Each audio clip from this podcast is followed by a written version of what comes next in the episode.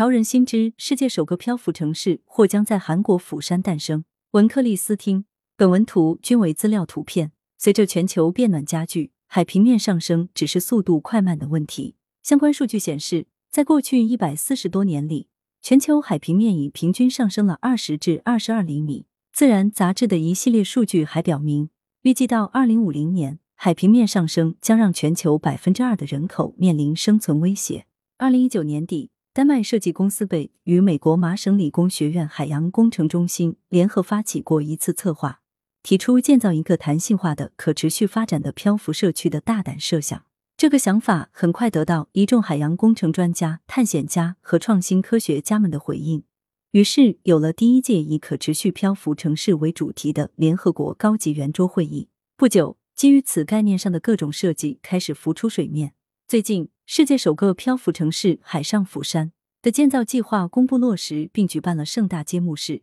再次引起人们对未来漂浮城市的憧憬。既然地球上海洋与陆地的比例差不多达到七比三，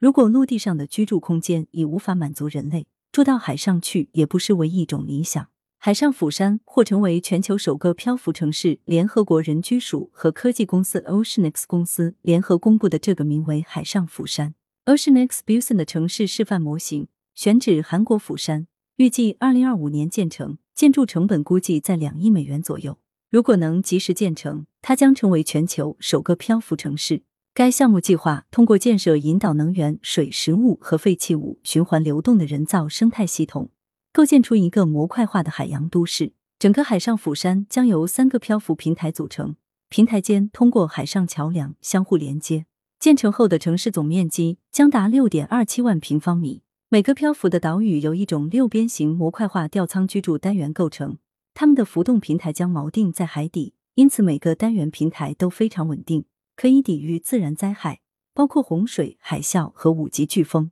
设计中。城市内所有建筑的高度将均控制在七层以内，以保证抗风能力。每座建筑都呈扇形展开，屋顶面积的最大化可以捕获更多太阳能供建筑内部使用，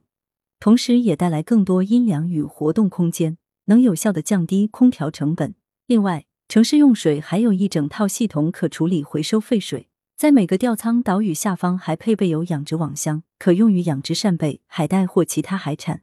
而鱼的排泄物又可用于给岛上的水培有机农产品施肥，实现环保的循环利用。这座漂浮城市可容纳一点二万居民，居住在城中的人可以通过船只、电动汽车或步行穿越整座城市。设计者的理想目标是社区可以不断复制扩张，最终可成长为一个可容纳十万多人的繁荣海上都市。此外，韩国还计划在釜山建成一座漂浮机场，作为漂浮城市的配套设施。二零二一年，韩国国民议会已批准了一项在釜山沿海最大的岛屿加迪克岛建造新机场的法案，以应对日益增长的空中交通需求，并促进该国东南部地区的繁荣。目前，这座漂浮机场还在规划中，如果进展顺利，预计建设将于二零二五年开始，二零三五年六月新机场将投入运营。预售中的蓝色庄园紧跟其后。美国一家地产公司在迈阿密和巴哈马群岛之间的加勒比海上，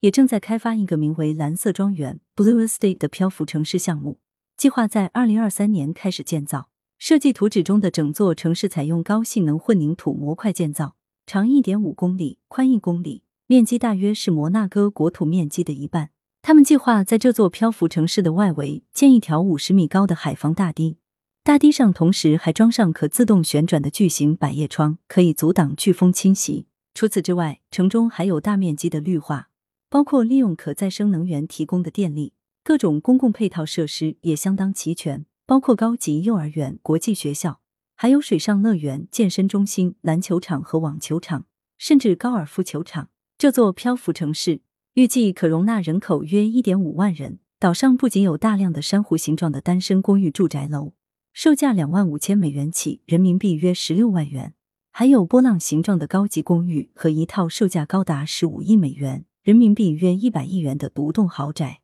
目前已经开始接受预定。地产公司方面表示，这座海上漂浮城市的生活成本不会比在路上生活贵很多，除去房租支出，一般的四口之家平均月费用应为五千五百澳元，约合人民币二点五万元。中国也有漂浮城市计划，总部设在英国伦敦的 At Design Office 建筑事务所，正在根据中国沿海环境设计一个以六角形模块为拼接主体的海上漂浮城市，并将引入中国沿海地区。这座漂浮城市如果建成，估计占地四平方英里，约十平方千米，采用水上水下多层设计，拥有一套完全自给自足的生态系统。除了住宅、娱乐场所的种种配套设施。这里还包括垂直农场和海产类孵化场，可自产自销、自给自足，并实现能源的循环利用。六角形的模块设计可以自由拼装，随时变换城市格局，既可拆分变成游艇、酒店，又可拼装成大型主题公园、餐馆、酒吧、博物馆、体育场等场所。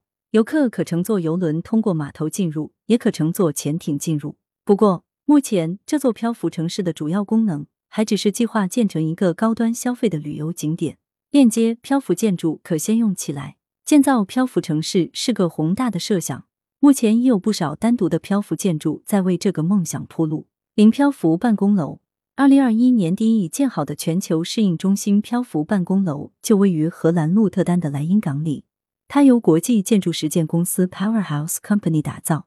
是一座兼顾实用性和趣味性的漂浮建筑。整个建筑采用预制装配的建设模式，所有模块以木材作为主要建筑材料，可以被拆卸和重新使用。这种模式在增强施工便利性的同时，也减少了建筑的碳足迹。办公大楼的屋顶全部是通透的能源采集材料，既可实现整栋大楼的能源自给，又不影响室内采光。同时，他们还设计了利用莱茵港的水对建筑进行冷却的一套环保设备。办公楼内各项设备齐全。除了办公空间之外，漂浮办公楼还设有一系列公共设施，包括带有大型户外露台的餐厅和马斯河面上的漂浮泳池。零漂浮酒店在挪威第二大冰川斯瓦蒂森脚下，六扇酒店集团也建好了世界上第一个自主发电节能型酒店——斯瓦尔特酒店 （Svart）。该酒店将于二零二三年开业。Svart 在挪威语中的意思是深蓝色，这个名字是为了向深蓝色的斯瓦蒂森冰川致敬。